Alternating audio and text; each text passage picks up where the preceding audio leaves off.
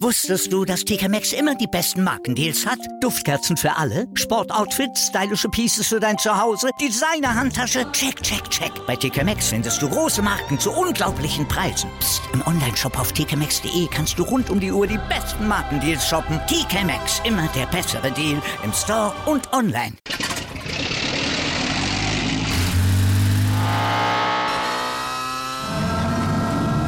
Von 0 auf 100. Aral feiert 100 Jahre mit über 100.000 Gewinnen. Zum Beispiel ein Jahr frei tanken. Jetzt ein Dankeschön, rubbellos zu jedem Einkauf. Alle Infos auf aral.de. Aral, alles super. Anwurf.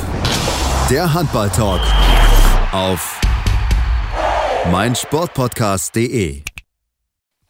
Hallo und herzlich willkommen zur neuen Ausgabe von Anwurf, eurem Handball-Talk auf meinsportpodcast.de. Mein Name ist Sebastian Müllnow und ähm, ja, der erste Spieltag der Handball-Europameisterschaft 2022 liegt hinter uns hier am frühen Samstagmorgen, wo wir aufnehmen und uns mit den Ergebnissen und den Erkenntnissen beschäftigen und dann natürlich auch mit dem Deutschlandspiel, die ja gestern gegen Belarus gewonnen haben. So viel nehme ich schon mal vorweg und ähm, ja, ihr kennt es, wir sind, ich bin nicht alleine, sondern meinen geschätzten Experten meiner Seite, den Tim Detmer. Hallo Tim.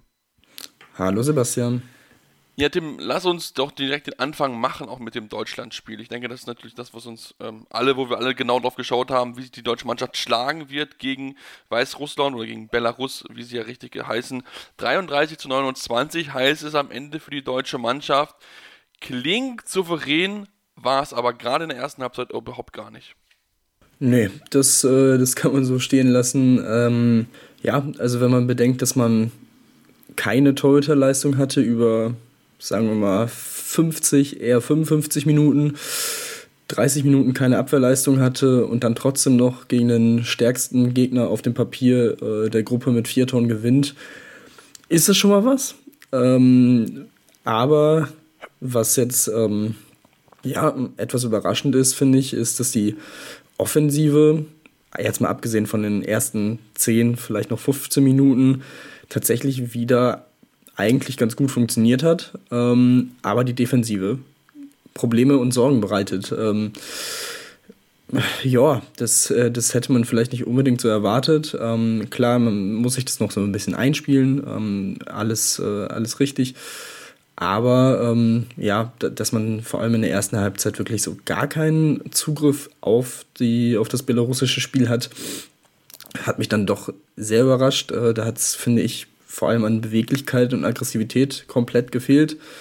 Ähm, das Kreisläuferspiel des Gegners zu unterbinden, war auch schon gegen Frankreich ein Problem ähm, im Testspiel. Das hat sich jetzt hier fortgeführt. Und ähm, das, ja, das haben die äh, Belarussen da komplett ausgenutzt.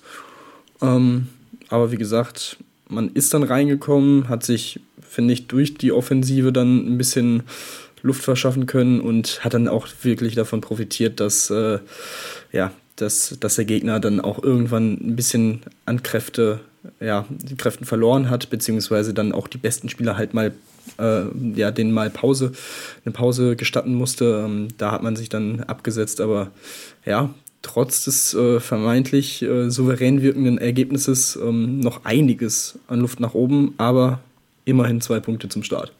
Genau, ich glaube, das ist das Positive, was man mitnehmen kann. Und ähm, du hast schon noch einige Punkte genannt, wo ich einfach komplett auch bei dir bin. Also gerade die erste Halbzeit äh, defensiv war das einfach definitiv zu wenig. Das muss man ganz, ganz klar so sagen. Ähm, den Kreisläufer, ähm, du wusstest es, was kommt. Du weißt, du kennst Adam äh, äh, Karalek, du weißt, wie schwierig er zu decken ist und dass du dir dann erlaubst, dann teilweise hinter ihm zu stehen. Das, ist, das lernen wir alle in der Jugend, wenn wir Handball spielen. Du darfst nicht hinter dem Kreisläufer stehen. Wenn du hinter dem Kreisläufer stehst, hast du schon verloren. Und das ähm, war ich sehr überrascht, dass das Johannes Koller so oft passiert ist, dass er da nicht vor ihn gekommen ist. Zeigt natürlich auch die Klasse des äh, belarussischen Spielers, gar keinen Fall.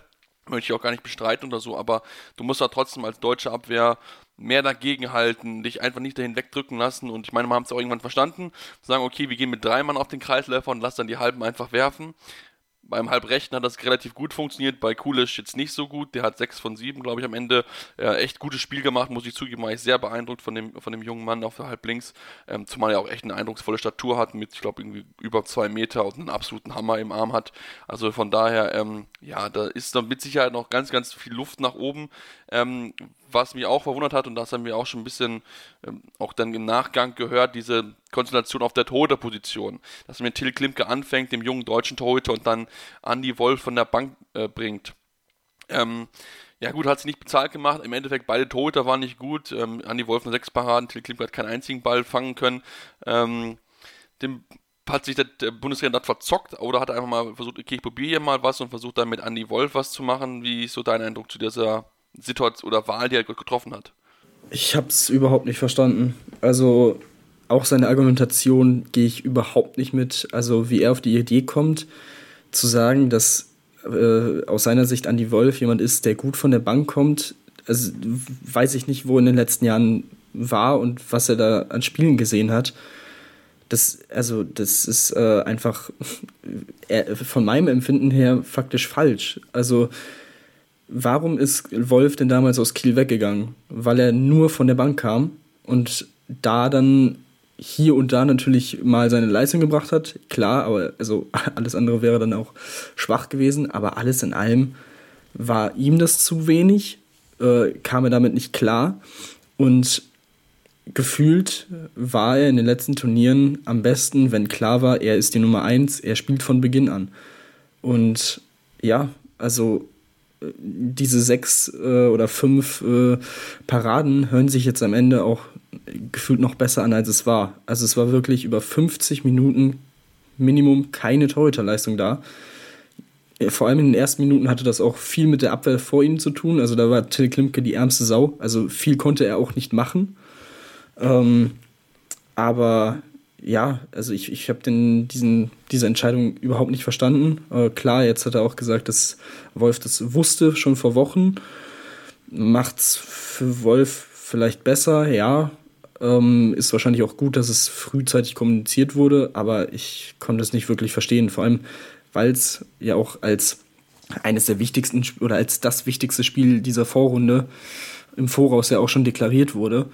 Ähm, warum gehst du da nicht mit dem gestandenen Torhüter, mit dem erfahrenen Torhüter und wenn es bei ihm dann nicht läuft oder, keine Ahnung, man vielleicht dann dadurch schon mal Sicherheit reinbringt, äh, sich dann vielleicht früher absetzen kann, dann kann man vielleicht Klimke noch mal ein paar Minuten geben, äh, um dann in eine gesicherte Abwehr zu kommen, in eine gefestigte Mannschaft.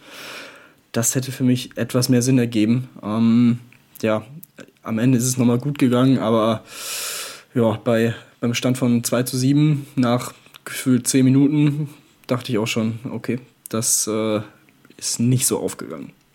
Nee, das ist überhaupt gar nicht aufgegangen. Ich glaube, das kann man noch ganz, ganz klar so sagen, dass es überhaupt nicht funktioniert hat. Ähm, gut, da ist natürlich die Frage, inwieweit ne, vielleicht dann auch einfach die, äh, ja, Alfred Kiesers und die Erfahrung, die er ja hatte, aus Kiel einfach mitgenommen hat oder auch wie auch da das Vertrauensverhältnis von damals ja auch noch ein bisschen beschädigt ist. Aber im Endeffekt, wir wissen alle, Andy Wolf braucht dieses Gefühl, die klare Nummer 1 zu sein. Und ähm, klar, beide Torhüter machen gute Leistung. Ich möchte auch das Tim Kiel gleich absprechen.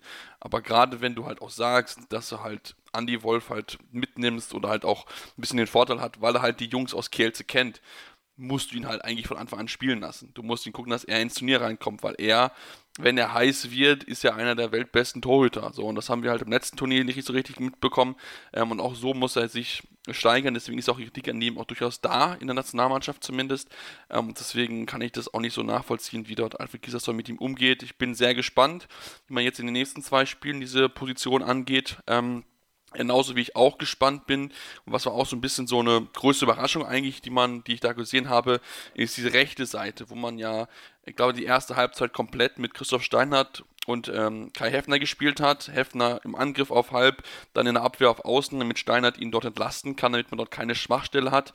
Aber Steinhardt ist dann trotzdem noch mitgegangen, hat an Außen gespielt und ähm, man hat das schon auch gemerkt in dem gebundenen Spiel, dass der Außen dann auf der Position allgemein sowieso in der ersten Halbzeit quasi kaum existent gewesen ist. Ähm, klar, er hat dann ein Tor gemacht von der Position, was auch echt gut war und so weiter, aber ist natürlich trotzdem was anderes, wenn du das eingespielte Duo Kastening und Heffner auf der Seite hast, wo die beiden sich natürlich schon blind kennen aus, den, aus dem Verein und ähm, dann halt einfach Positionen auch machen können, wobei ich dann auch wieder sagen muss, dass als ein Kastening reingekommen ist in der zweiten Hälfte, lässt er zwei Würfe, äh, zwei von drei Würfen liegen. Und da muss ich dann halt auch sagen, da muss Castelling sich steigern, weil ähm, die Position wird nicht geschenkt und dann einen von außen mit einem großen Winkel liegen zu lassen und dann im Gegenstoß, wo der Tote im Rückwärtslaufen ist, um da ins Tor reinzukommen, musst du das Ding reinknallen. Also das ist, ist alle, bei allem Respekt vor der, vor der Leistung des Torhüters, die wir eben auch hervorheben, ähm, da erwarte ich einfach vom, vom Rechtsaußen mehr und ich bin auch sehr gespannt, ob dann ähm, Alfred Gislason das weiter so spielt, weil für mich ist eigentlich Steinert auf, so gut in der Abwehr ist, ist er eigentlich auf Außen ein verlorener Offensivspieler. Hm, würde ich nicht komplett mitgehen. Also ich fand's, ähm, ich fand's eigentlich ganz gut. Ähm, ich finde es eine interessante Variante. Ähm, ist natürlich dann die Frage, warum du dann zwei Rechtsaußen mitnimmst. Ja, das ist die erste Frage, die ich mir auch gestellt habe. Warum brauchst das, du zwei, also wenn du das spielst? Ja, wenn du das eh so im, im Kopf hast als Idee und das dann auch wirklich über 30 Minuten so durchziehst, ähm, aber andererseits hat dann Kastening dann auch gezeigt, äh, warum es vielleicht doch nicht ganz schlecht ist, dann doch noch einen zweiten Rechtsaußen dabei zu haben. Ähm, das Gute ist, man kann eigentlich davon ausgehen, dass Kastening zum einen so ein Spiel relativ einfach hinter sich lässt und wegsteckt und dann es im nächsten Spiel auch besser macht. Ähm, trotzdem habe ich mich da auch gewundert, warum in den letzten zehn Minuten, nachdem er eben den zweiten dann auch, den zweiten klaren äh, eigentlich ähm, auch verworfen hatte, warum dann nicht Zerbe einfach nochmal reingeschmissen wurde. Ähm, gut, vielleicht aufgrund des Ergebnisses kann, kann durchaus sein. Ähm, das war ja generell ähm, eigentlich sehr auf ja, die erste sieben plus zwei gefühlt äh, fixiert, dieses Spiel gestern. Was die Einsatzzeiten anging. Ähm, aber ja, also in der Abwehr fand ich, hat Steinert ganz gut gemacht. Ähm, vor allem in der zweiten Halbzeit, ähm, wo er dann drin war und äh, man den einen Angriff-Abwechsel, glaube ich, auch mal drin hatte. Ähm, aber ja, in der Offensive, klar, da, da fehlt so ein bisschen an Flexibilität. Das ist, das, ist, äh, das ist nicht von der Hand zu weisen, das ist klar. Aber ich finde dafür, dass er es äh, ja nicht gelernt hat, so gesehen, ähm, hat das, hat das finde ich, solide gemacht. Ähm, da hast du natürlich dann auch nochmal die, die Möglichkeit, pro Angriff ein bisschen, was die halbrechte Position angeht, zu variieren. Das hat man auch gesehen, dass Hefner mal kurz auf rechts außen gegangen ist und äh, Steiner dann theoretisch die Möglichkeit hat, ähm, seine, seine Größe und seine Wurfkraft ähm, aus dem Rückraum ins Spiel zu bringen. Wenn man das dann noch ein bisschen häufiger hinbekommt, finde ich, lohnt sich das dann noch mal ein Stückchen mehr, diese Variante so auszuprobieren. Ähm, aber ja, also mal gucken, äh, wie sich das jetzt in den nächsten beiden Spielen entwickelt. Ähm, würde ich jetzt nur nicht zu, zu positiv und zu negativ äh, drüber urteilen, weil es, wie gesagt, weil die, die Offensive tatsächlich, wie gesagt, so das geringste Problem des Spiels war. Ja, prinzipiell bin ich da auch bei dir und ich möchte das auch nicht absprechen, dass das äh, nicht Standard gut gemacht hat. Aber wie gesagt, mir hat, gerade auch auch auf links, muss ich auch zugeben, in der ersten Halbzeit war ein Außentor mit dabei. Das ist halt eigentlich für die Qualität, die wir durchaus auf Außenpositionen auch besitzen, eigentlich zu wenig. Und da müssen wir drüber reden, dass die, die Breite des Spielfelds mehr genutzt werden muss. In der zweiten Halbzeit war es dann besser. Hat man auch mehr, dann auch Marcel Schiller mit eingebunden, der ein tolles Spiel hatte. Acht Tore, acht Würfe. Ähm, das war echt, echt toll. Hat er echt, echt gut gemacht. Sieben Meter sicher verwandelt, auch seine Würfe, die er sonst bekommen hat, sehr gut. Und wer auch gut gespielt hat auf der linken Seite, das war Julius Kühn nach seiner Einwechslung. Ähm, nachdem Sebastian Heimann auch mit Sicherheit aufgrund der schwierigen Anfangsphase des gesamten deutschen Teams ein bisschen Probleme hatte, hat das wirklich kühn gut gemacht, sicher verwandelt, klar, hatte eins, zwei Dinger daneben geworfen, ähm, aber trotzdem seine Quote 6 von 8 für einen äh, Rückraum-Linksspieler schon sehr, sehr gut, sehr, sehr wichtig. Ähm, also von daher auch gut, dass er schon ins Tor äh, ins Spiel reinbekommen ist. Und was in der zweiten Halbzeit auch dann besser funktioniert hat, Tim war auch die Einspieler in den Kreis, nachdem er das in der ersten Halbzeit überhaupt nicht hat hinbekommen, ähm, war es in der zweiten Halbzeit dann besser, man hat es cleverer gespielt, nicht auf Zwang immer den Kreis gesucht, sondern die Anspiele waren dann auch einfach klarer und man hat sich auf diese Situation dann auch klarer herausgespielt. Ja, ich finde, so ab der 20. hat man es generell mehr hinbekommen, ähm, öfter auf die Abwehr und auf die Lücken zu gehen.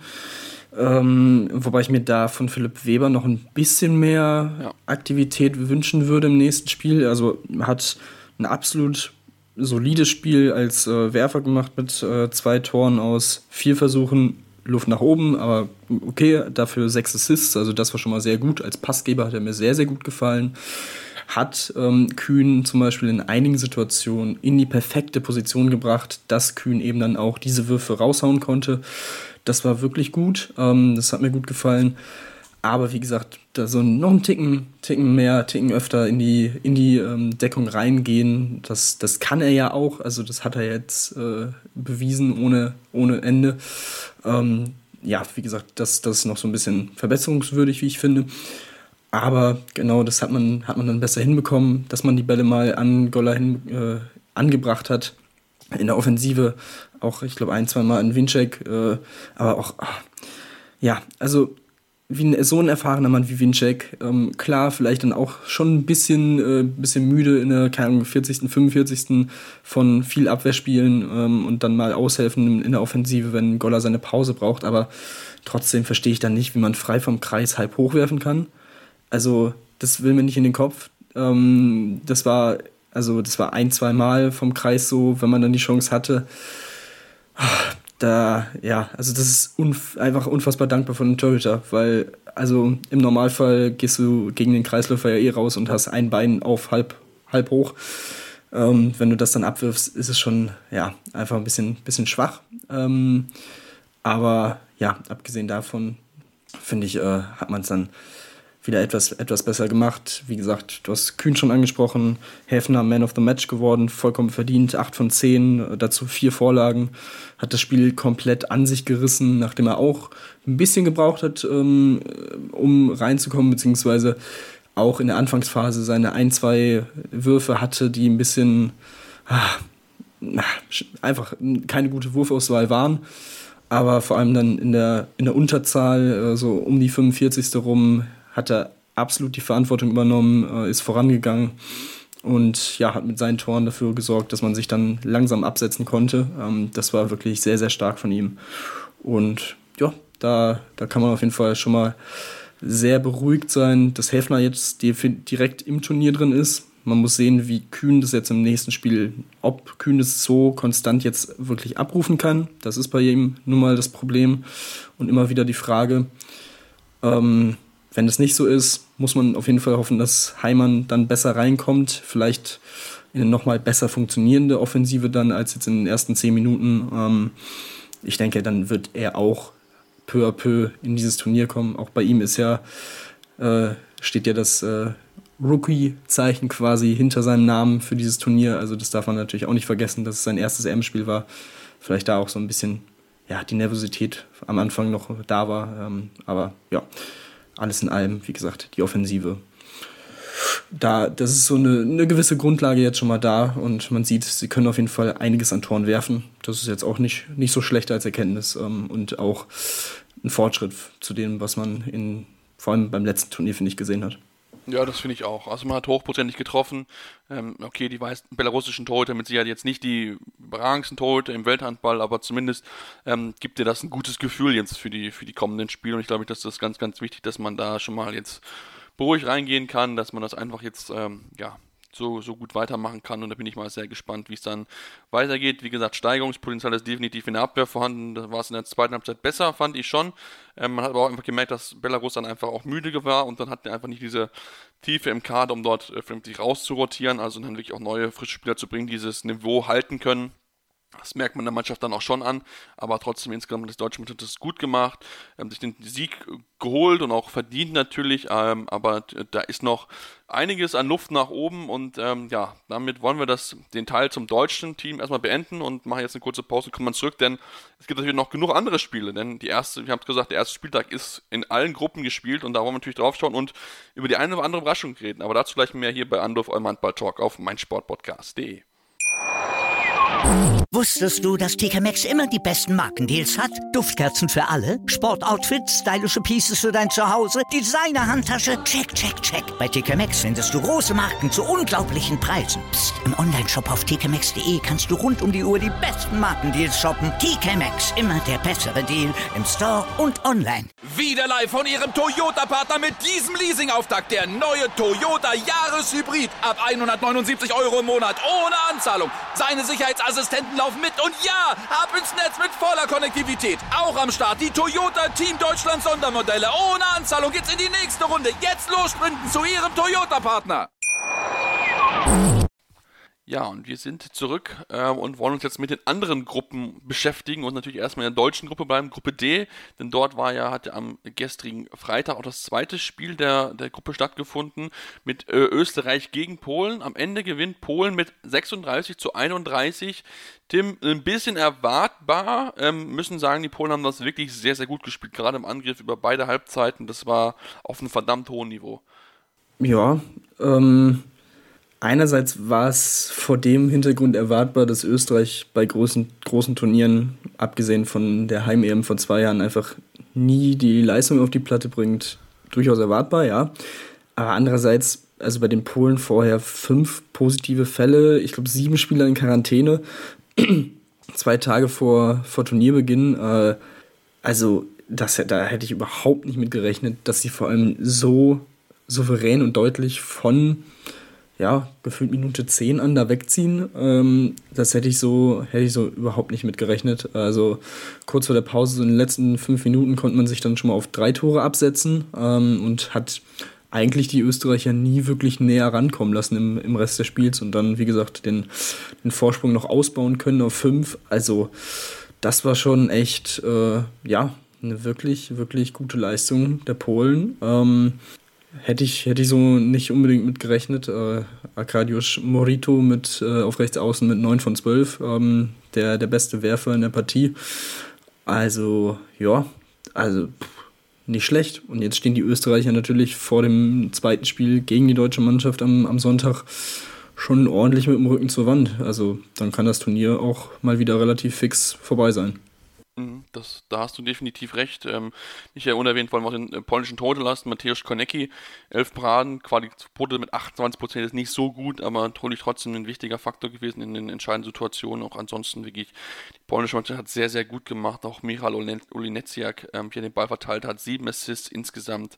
Immer wieder seine äh, ja, Mitspieler in gute, in gute Szene gesetzt und von daher haben sie sich dieses Spiel ja, wirklich, wirklich diesen Sieg wirklich verdient am Ende. Wie gesagt, ähm, da ist mit sicher noch Luft defensiv nach oben, ähm, aber insgesamt die, die, polnische Mannschaft hier mit einem wichtigen Sieg, um dann auch gerade auf, mit Blick auf Platz 2 hier ähm, dort, ja, äh, den ersten Schritt in Richtung Hauptrunde zu tun. Lass uns dann ähm, weiter gucken in die Gruppe E, also in die Gruppe, die dann danach kommt. Ähm, also, die, die, also in die Gruppe, mit der Deutschland in die Hauptrunde kommen würde. Ähm, denn dort haben ja sowohl Spanien und Schweden am Donnerstag ihre Auftakt-Matches gemacht. Lass uns mit den Spaniern anfangen, Tim. War knapp 28, 26 nur gegen die Tschechische Republik gewonnen, die einen überragenden Thomas Mirkwa hatte mit 17 Paradenquote von 40 Prozent. Ähm, da haben sie sich schwerer getan, als viele vielleicht gedacht haben. Ja, und ich finde, die Tschechen haben deutlich, deutlich besser gespielt, als ich es erwartet hatte. Also, dass sie ein unangenehmer Gegner sind, war, war klar. Dass die Spanier jetzt natürlich auch mit, ähm, was hatten wir gesagt, ich glaube, sechs äh, Turnierdebütanten dabei sind, ähm, ist natürlich dann auch so eine gewisse Sache, dass man eben so einen kleinen Umbruch durchaus auch hatte. Aber nichtsdestotrotz hat man natürlich eine wirklich immer noch sehr, sehr gute Mannschaft, äh, die man da aufbietet. Ähm, aber ja, ähm, Thomas Schmöckfer hat da die Spanier ein ums andere Mal wirklich vor schwere Aufgaben gestellt, sehr, sehr gut gehalten. Äh, auch absolut verdient Spieler des Spiels geworden, auch wenn das natürlich immer äh, ja, komisch wirkt, wenn dein Team verliert und, äh, und du dann trotzdem Spieler des Spiels wirst. Aber also, wie gesagt, 17 Paraden, 40 Prozent, du hast es gesagt, es ist eine unfassbare Leistung. Sehr, sehr bitter für sie, dass es dann nicht gereicht hat und auch für ihn persönlich ähm, mit, mit einem Punkt zumindest. Ähm, aber ja, also das war schon, schon durchaus überraschend, äh, dass, die, dass die Tschechen da so, so gut mithalten konnten. Ähm, vor allem, ja, zur Pause lag man auch mit drei Toren hinten, ähm, kurz nach der Pause dann auch mal kurz mit vieren. Also ja, da hat man sich dann gut wieder rangekämpft und ähm, das Spiel echt sehr, sehr lange noch offen, offen halten können. Ähm, ja, aber am Ende die Spanier, wo finde ich jetzt keiner wirklich groß rausgestochen ist ähm, aus dem Team. Ähm, vielleicht noch ja, Eduardo, war das, Eduardo Gubindo, vielleicht noch mit sechs genau, Toren, aber ja. Genau, ja. Den, den hätte ich jetzt auch noch ähm, auf, der, auf der Rechnung gehabt, dazu drei Assists. Ähm, also ja, der, der vielleicht noch am, am ehesten, aber ansonsten war es dann eine sehr ausgeglichene Leistung, vor allem was die Torschützen angeht bei den Spaniern und auch ein Tor äh, Perez de Vargas sieben Paraden, 23 Prozent. Jetzt auch nicht sein absolut bester Tag, ähm, äh, den er da erwischt hat. Ähm, vor allem natürlich im Vergleich zu, zu Mirkwa. Also ähm, ja, bin ich, bin ich gespannt, wie, wie die Spanier jetzt im, im zweiten Spiel dann gegen die Schweden auftreten. Und ähm, ja, für die Tschechen, ja, hätte man hier einen Punkt geholt, würde ich sagen, ja, vielleicht geht da tatsächlich doch was in Richtung Hauptrunde. So muss ich aber sagen, auch wenn sie sich gut geschlagen haben, wird es wahrscheinlich eher weniger was äh, mit, mit der Hauptrunde. Ja, da hast du definitiv recht. Was ich bei Spanien nicht verstanden habe, warum man nicht mal Corrales reingebracht hat. Insgesamt nur 22 Sekunden unter Platte gestanden bei einem einzigen Wurf, bei einem 7 Meter. Ähm, keine Ahnung, warum er sich dagegen entschieden hat, kann ich nicht ganz nachvollziehen. Aber okay, gut. Ähm, vielleicht wollten wir ihn auch dann schon jetzt für das Spiel gegen die Schweden, denn die Schweden, ja, die sind im Turnier mal aber so richtig drin. 30 zu 18 gegen Bosnien-Herzegowina gewonnen. Ähm, gut verteilen können. Also ich glaube, kaum, kaum ein Spieler hat wirklich mehr als 8, 30 Minuten gespielt. Ähm, ich glaube, die einzigen sind auch so als meisten mit Hampus Wande, der gespielt hat, sechs Tore bei sieben Versuchen, ähm, 77% Wurfquote, 47% gehaltener Bälle. Ähm, ja, also die Schweden sind von Beginn an voll da, Tim. Ja, das, das kann man so festhalten. Äh, sowohl Andreas Palika als auch Peter Johannesson äh, auf der Torhüterposition direkt im Turnier. Ähm, Johannesson 8 von 15, 53 Prozent. Palika 8 von 19, 42 Prozent. Sehr, sehr stark. Ähm, hatten auch wirklich einige Freie dabei, äh, die sie da weggenommen haben. Vor allem Johannesson, als er dann reinkam. Ähm, ja, Hampus war eine konstant wie eh je, bester Werfer, 6 von 7. Äh, Felix Klar, 5 von 5 ähm, Jim Gottfriedson als, als Passgeber mit fünf Assists im, im Spiel direkt gut drin gewesen. Du hast gesagt, man konnte die Kräfte aufteilen, man hat wirklich jedem im Kader äh, Spielzeit geben können und ähm, eigentlich fast allen auch zweistellige äh, Minutenzahlen, bis auf äh, Karl Valinius, der nur knapp fünf Minuten gespielt hat. Aber also der perfekte Start ins Turnier für die Schweden, die ja auch ja, kleine Corona-Sorgen hatten vor, vor der äh, Vorrunde. Ähm, aber da, ja, wie gesagt, Hampus war jetzt Gott sei Dank wieder dabei ähm, und muss nur auf äh, Lukas Pellas auf links außen verzichten. Aber ja, wenn man dann Emil Mellegard noch in der Hinterhand hat, der auch drei von drei trifft, ist das jetzt nicht so, nicht so, äh, wiegt das nicht so schwer. Also ja, wirklich sehr, sehr, sehr, sehr gute Leistung der Schweden hier. Und wie gesagt, ähm, fühle mich da durchaus bestätigt, dass ich sie als äh, großen Turnierfavorit neben den Dänen natürlich äh, vorher ausgemacht habe. Das war klar, dass das jetzt kommt. Aber ja, also das war, das war sehr beeindruckend und wir wissen ja, die Schweden haben ein tolles Team und ähm, ja, das muss man einfach sehr positiv hervorheben, dass sie es sehr eindrucksvoll gemacht haben. Sehr eindrucksvoll waren auch ihre nordischen Nachbarn aus Norwegen, denn sie haben auch ihr Auftaktspiel klar gewinnen können. 35 zu 25 gegen den Gastgeber Slowakei. Ähm, auch von da von Anfang an nichts anbrennen lassen. Sehr, sehr gut gespielt. In der zweiten Halbzeit noch ein bisschen besser, man vielleicht ein bisschen gebraucht, aber insgesamt Tim eigentlich ein nie gefährdeter Sieg. Genau, ja. Also äh, eigentlich konnte man sich auch so ab der 20. dann langsam absetzen, zur Pause dann mit 15 zu 11 vorne und dann auch, wie gesagt, peu à peu zu, äh, in der 40. war man dann schon neun Tore weg. Da war das Spiel dann definitiv schon entschieden. Auch hier, ähnlich wie bei den äh, Schweden, konnte man die Zeit einigermaßen gut verteilen. Ähm, auch hier hat jeder seine, seine Spielzeit bekommen. Ähm, ja, ähm, Erik Toft Hansen mit, ähm, nee, Erik Toft, Toft Hansen ist in Dänemark, äh, Erik Toft mit 5 von 7, ähm, der beste Werfer bei den Norwegern ähm, im Tor. Severas mit neun Paraden 31 Prozent gut. Ähm, Bergerüth 0 von 4, hat aber auch nicht so viel äh, Spielzeit bekommen. Von daher, ja, äh, denke ich mal, wird er dann im nächsten Spiel ein bisschen mehr Spielzeit wahrscheinlich bekommen. Ähm, ja, bei den Slowaken war das, also das wäre schon auch äh, wie bei anderen Spielen, die, man, die wir gesehen haben, eine, eine Sensation gewesen, wenn sie da was geholt hätten. Jetzt mit 10 ist natürlich äh, ein bitterer Start, aber ich glaube, das kann man da ganz gut, ganz gut einordnen. Ähm, ja, wie gesagt, ähm, eigentlich ungefährdeter Sieg für die Norweger, die jetzt dadurch ganz gut ins Turnier kommen. Wir hatten es auch angesprochen, haben durchaus auch eine äh, Gruppe mit äh, etwas Losglück bekommen. Ähm, dementsprechend würde ich sagen, ja, haben sie hier die Favoritenrolle absolut bestätigt, die sie in dieser Gruppe innehaben.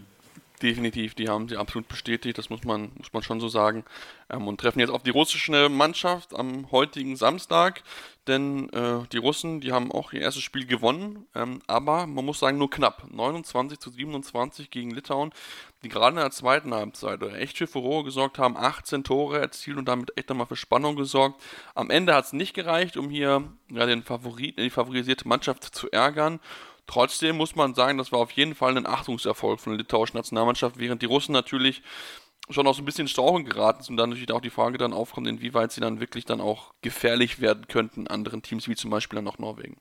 Ja, das, also die, den Russen oder die Russen waren ja auf dem Papier, wenn man sich das vorher anguckt, schon als zweite Kraft in dieser Gruppe anzusehen. Und eigentlich dachte ich auch mit einem gewissen Abstand äh, zu den Slowaken und zu den Litauern. Ähm, das sah auch ja, 45 Minuten, 50 Minuten eigentlich auch so aus. Da lag man komfortabel mit vier, fünf Toren vorne, hatte das Spiel eigentlich im Griff und ja, trifft dann ähm, auf einmal knapp vier Minuten nicht von der 52. bis zur 56.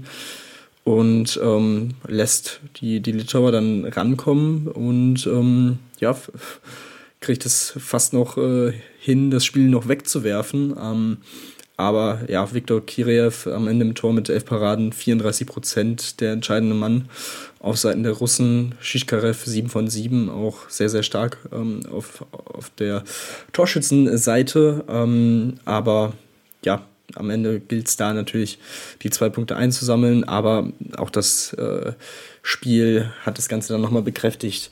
Ich glaube nicht, dass sie wirklich eine realistische Chance haben, den Norwegern da in Hinsicht auf die Hauptrunde einen Punkt abzuknöpfen. Ähm, ich bin aufs Spiel gegen die Slowakei gespannt, aber auch da würde ich mal sagen, sind sie trotzdem gut genug, um das zu gewinnen. Äh, sie sind auf jeden Fall jetzt gewarnt dass sie da in der Gruppe auch definitiv die anderen beiden Teams nicht unterschätzen sollten.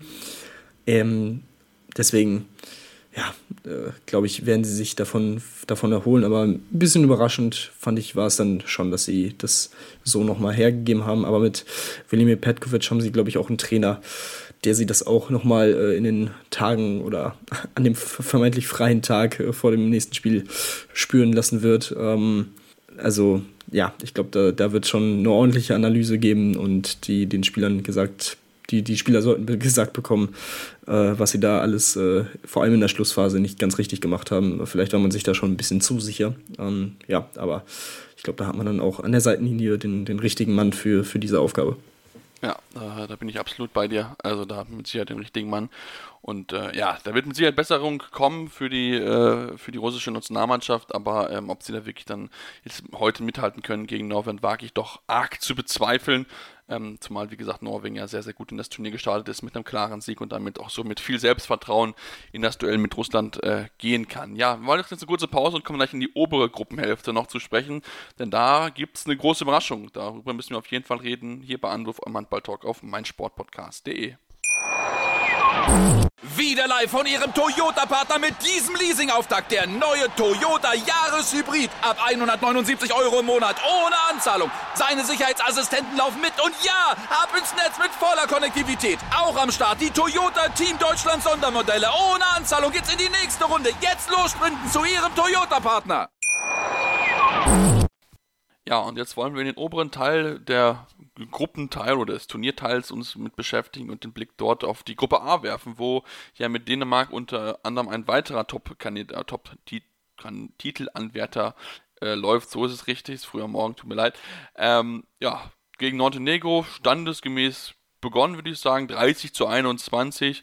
Klarer, klarer Sieg in der ersten Halbzeit, überragend gespielt, was die Dänen dort gemacht haben, nachdem Montenegro so, so die ersten fünf Minuten hat gut gegenhalten können, ist dann Dänemark wirklich dann davon gezogen mit einem unglaublichen Tempo und ähm, ja, das war die Dänen, wie man sie kennt, Tim. Ja, das war, das war in der Tat so, vor allem offensiv. Also was man da an äh, Spielern aufzubieten hat als erstes, ähm, dass man jetzt auch nach der ähm, Ver Verletzung von ähm, Johann Hansen auf rechts außen mal eben Hans Lindberg zum Team beordern kann, spricht, denke ich mal, auch ja einfach für die Breite, die diese Nation äh, im Handball aufzubieten hat. Ähm, ja, über das Spiel äh, lässt sich, glaube ich, relativ schnell zusammenfassen. Also, wenn man mit 18 zu 10 zur Pause führt, da, dass da das Spiel schon eigentlich entschieden ist, dürfte klar sein. Ähm, haben sie wirklich sehr, sehr stark gespielt. Auch hier ähm, nicht ganz so äh, auf das, darauf geachtet, dass, äh, dass man die Spielzeit einigermaßen gleich äh, verteilt, sondern da hat man also zum Beispiel den Magnus äh, Saugstrup mit 52 Minuten Spielzeit ähm, schon, schon ordentlich ähm, und auch Gitzel mit 46 Minuten.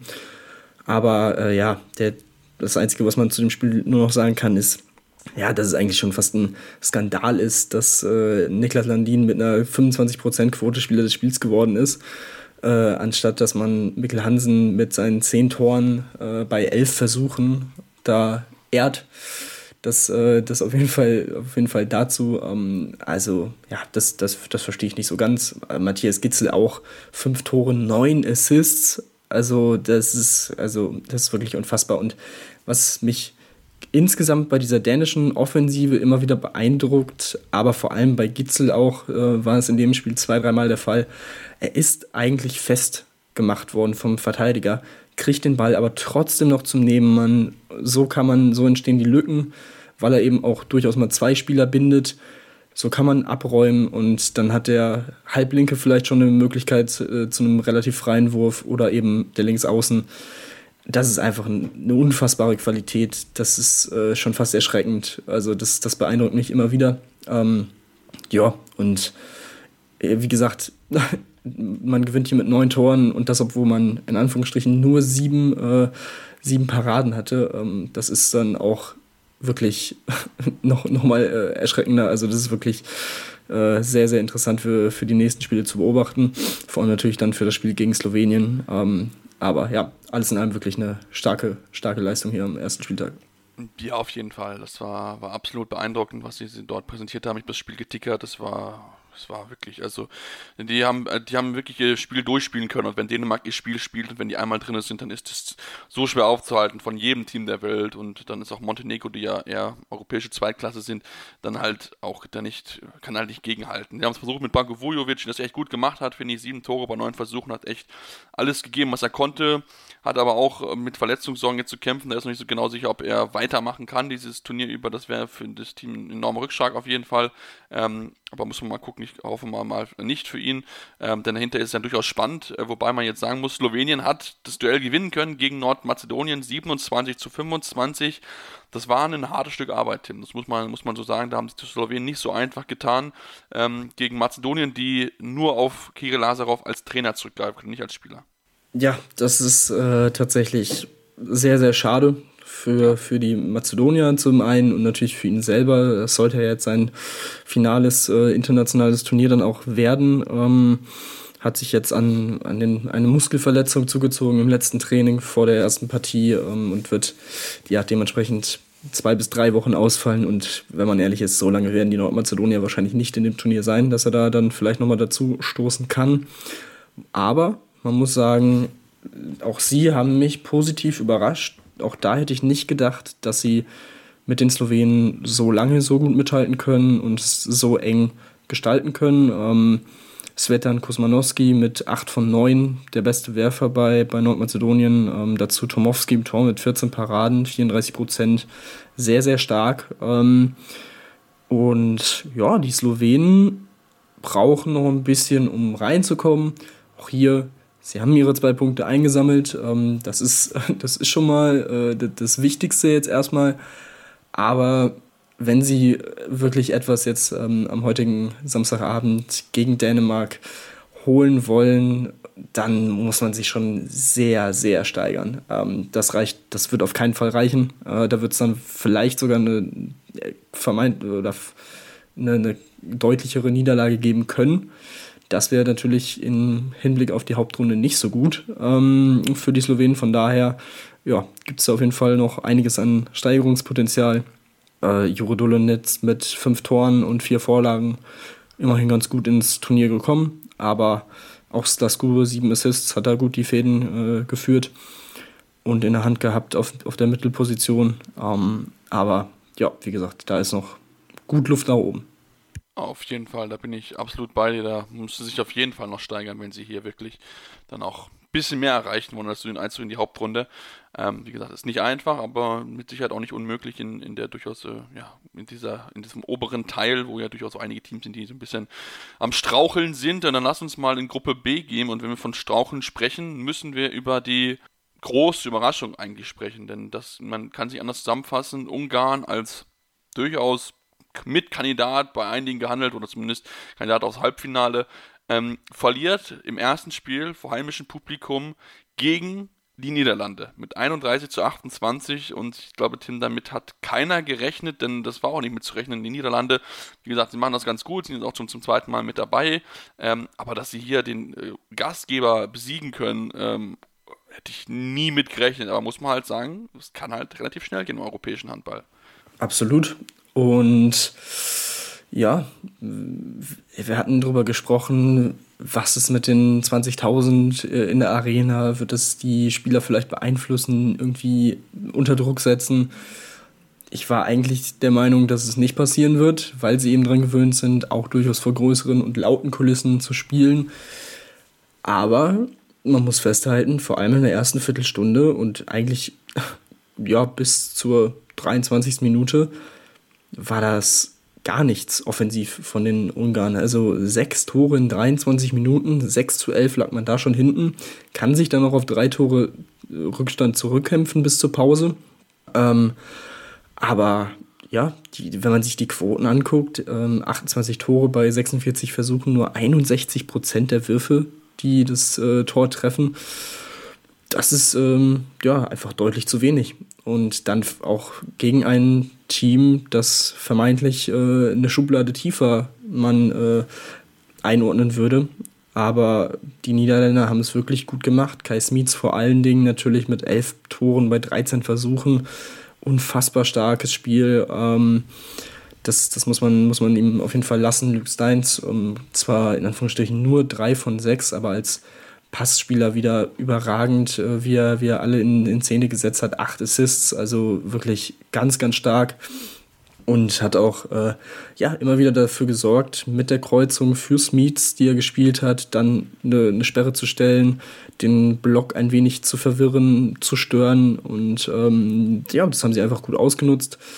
Bad Ravensbergen, neun Paraden 25 Prozent. Die Quote an sich hört sich jetzt nicht so spektakulär an, aber er hatte vor allem in den richtigen Situationen die richtigen Paraden, die wichtigen Paraden. Das hat er dann wirklich gut gemacht. Ähm, und ja, das war schon mal die erste große Überraschung des Turniers. Auch Danny Bayerns sollte nicht unerwähnt bleiben mit 7 von 10.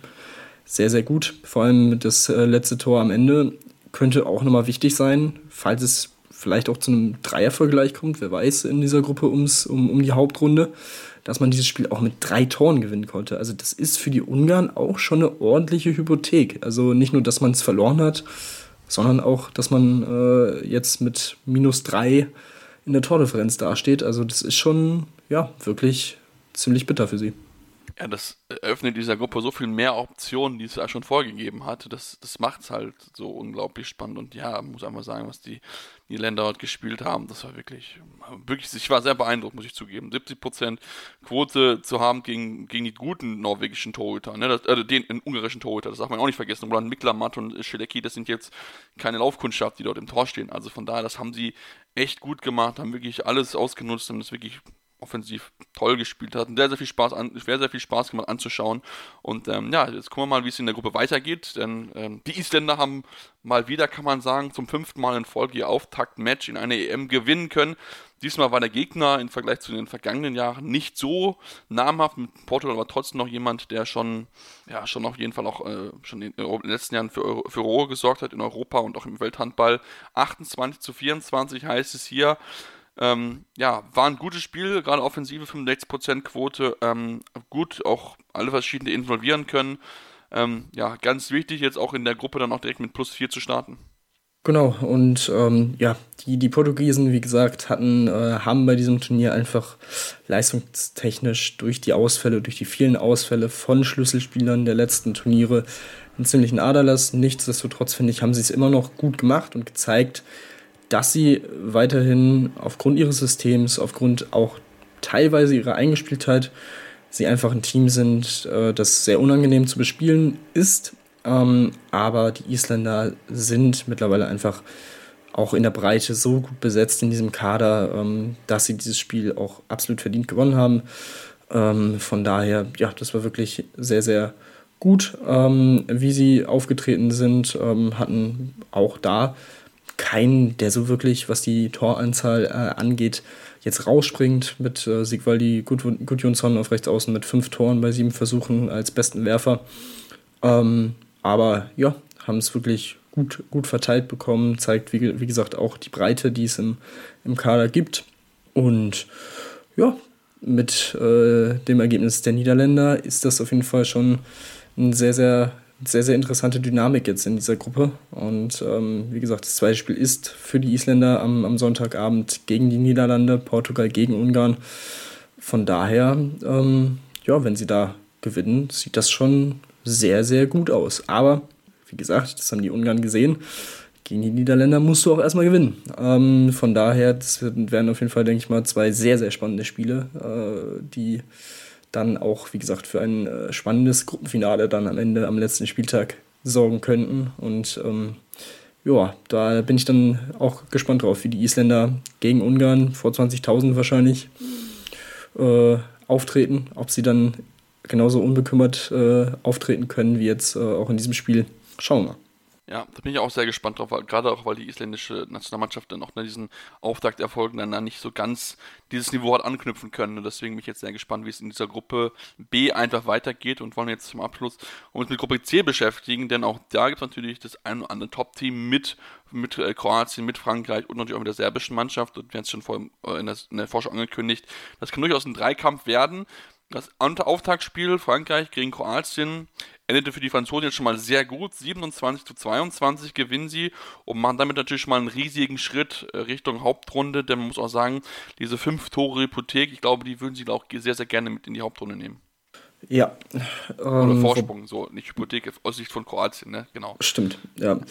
Äh, ja, ist halt die Frage, ähm, ob es die Kroaten als zweites Team ja. äh, in die Hauptrunde schaffen. Ähm, das wird wahrscheinlich auch schon äh, ja, heute Abend entschieden beim direkten Duell zwischen Kroatien und Serbien. Ähm, bei den Kroaten hat ähm, Luka Zindric natürlich noch gefehlt äh, aufgrund seiner Corona-Infektion und Isolation. Ähm, der ist jetzt wieder dabei, immerhin.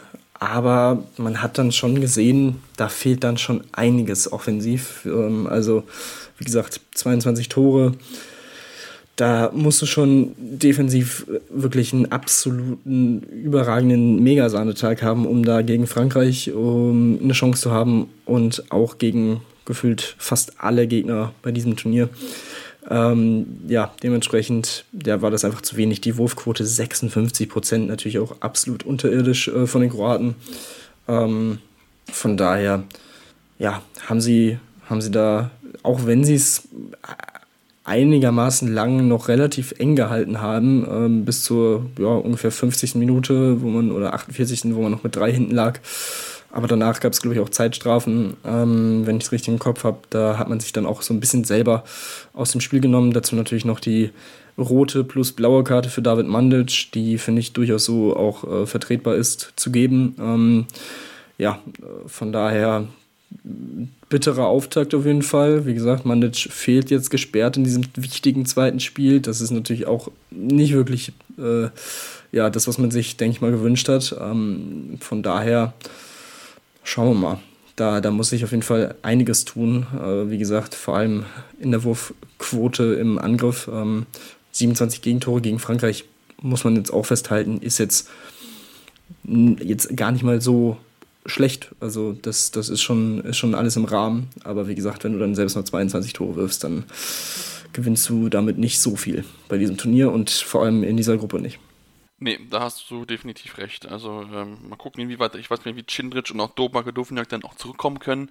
Ich weiß gar nicht, ob sie sogar heute schon mit dabei sind, das muss ich, muss ich ganz ehrlich gestehen, ob sie da schon wieder einsatzfähig sind von aufgrund von den Corona-Regeln Prinzipiell müssten sie es, glaube ich, sein, aber ich weiß nicht, ob sie zwei negative Tests haben.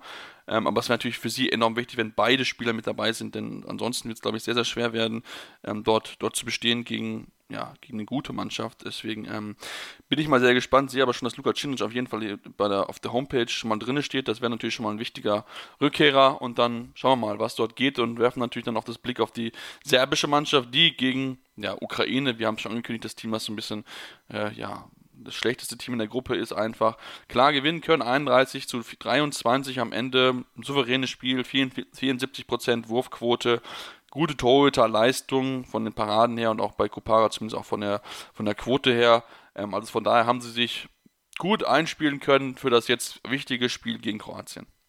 Ja, das war ähm, ja, ein sehr souveräner Sieg. Man hat zur Pause schon mit sechs Tonnen geführt, ähm, sich frühzeitig absetzen können. Auch hier durchaus breite Anzahl an Spielern mit Toren ähm, im, im, Kader gehabt. Ähm, das, das, ist ja auch schon mal nicht so schlecht. Lazar Kukic äh, sticht dann noch ein bisschen raus mit seinen 7 von 8. Das war, das war wirklich äh, ja, ein sehr guter Auftritt. Man hat einiges äh, ja, was heißt ausprobieren können, aber man, man konnte es, wie gesagt, auch gut verteilen, was die Spielzeit angeht. Ähm, ja, die Ukrainer, wir haben es gesagt, das ist äh, wahrscheinlich auch eine sehr undankbare Gruppe für sie. Ähm, von daher bin ich, äh, kann man es vielleicht als Teilerfolg so ein bisschen nehmen, dass man die zweite Halbzeit nur mit zwei Toren verloren hat ähm, und sich da in, dem, in der Hinsicht ein wenig gesteigert hat im Vergleich zum ersten Durchgang. Aber da, da fehlt es dann auch alles in einem schon noch an Qualität, um dann wirklich den ja, gehobeneren äh, Mannschaften bei diesem Turnier etwas entgegensetzen zu können. Ähm, aber wie gesagt, auch da durchaus wichtige Erfahrungen, die man sammeln kann. Ähm, aber das Team von Michael Biegler hat da noch ein bisschen einen gewissen Weg vor sich. Ähm, aber wie gesagt, für die Serben ein sehr guter Start. Können sich, konnten sie ordentlich nochmal Selbstvertrauen tanken vor diesem Spiel gegen die Kroaten. Und ja, bei dem äh, Ergebnis, was die Kroaten eingefangen haben, wird man sich im serbischen Lager wahrscheinlich auch ganz gut vor diesem äh, wohlentscheidenden Duell um die Hauptrunde jetzt heute Abend fühlen.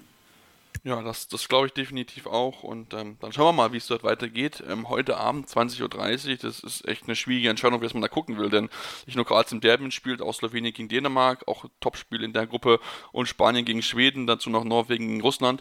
Und das Team ist vielleicht auch etwas, was zumindest bei mir für Verwunderung gesorgt hat, weil ähm, wir haben vier Timeslots quasi für die beiden oder für die Gruppen äh, an zwei Tagen, damit man den Spieltag durchspielt. Ähm, aber man teilt das jetzt nicht so, wie wir es aus früheren Jahren kennen, mit drei um 18 Uhr, drei um 20.30 Uhr und dann auch entsprechend an jedem Tag so, sondern nein, man macht es jetzt, ähm, am ersten Spieltag hat man es gemacht mit vier und fünf und hatten wir am Freitag nur drei Spiele, also Deutschland nur das einzige Spiel um 18 Uhr und dann zwei weitere um 20.30 Uhr und jetzt ist es wieder so, vier um vier, vier um 18 Uhr, vier um 20 2030 und dann am Sonntag wieder nur zwei Spiele zu den jeweiligen Timeslots. Also da kann ich die Ansetzung nicht ganz nachvollziehen, was dort die ERF mitverfolgt. Denn klar, man natürlich möchte viel Spiel durchbekommen, aber warum machst du es für den Fan nicht schöner und machst nur maximal drei Spiele, sodass dann auch die Möglichkeit besteht, möglichst viele Spiele gleichzeitig zu beobachten? Weil ich glaube, vier Screens gleichzeitig oder fünf, das schafft keiner. Das geht einfach nicht. Ja, äh, das, das ist auf jeden Fall, ist auf jeden Fall ein Punkt, habe ich auch nicht verstanden, beziehungsweise war ich auch sehr überrascht, äh, als ich da mir den Spielplan nochmal genauer angeguckt habe, für den Donnerstag vor allem und dann gesehen habe, okay, äh, das ist schon mal eine interessante Anzahl an Spielen. Ähm, ja, wir auf dem, im, im deutschen Markt haben natürlich das Glück, dass es bei Sportdeutschland TV die Konferenzschaltung gibt ähm, für, für diese Fälle.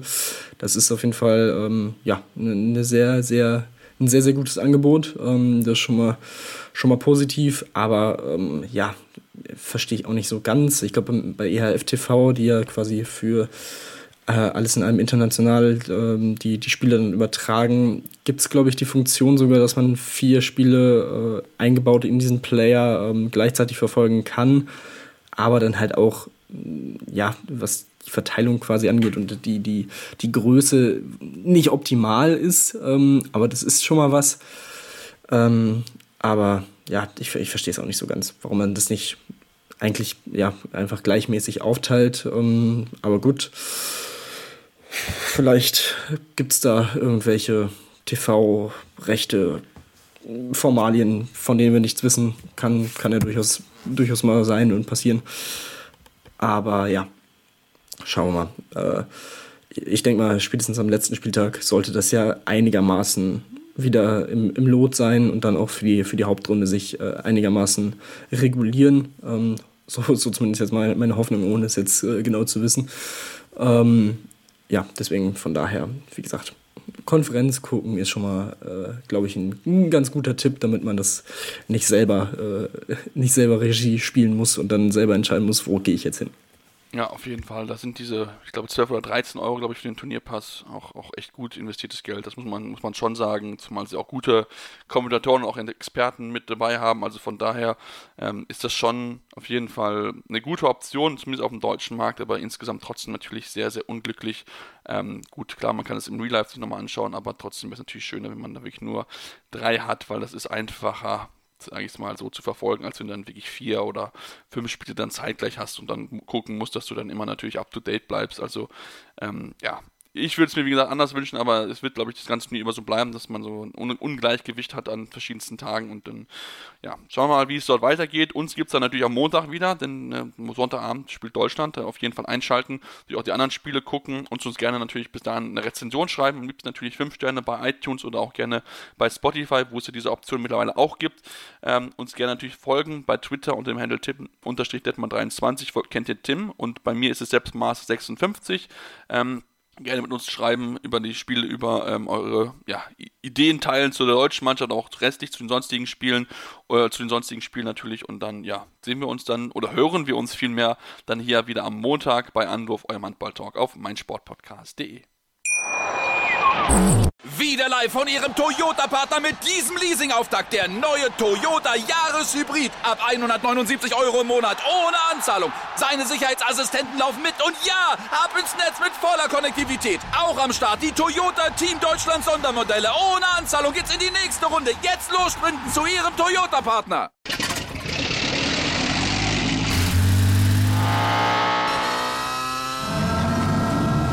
Von 0 auf 100. Aral feiert 100 Jahre mit über 100.000 Gewinnen. Zum Beispiel ein Jahr frei tanken. Jetzt ein Dankeschön, rubbellos zu jedem Einkauf. Alle Infos auf aral.de. Aral, alles super. Anwurf. Der Handball-Talk auf meinsportpodcast.de.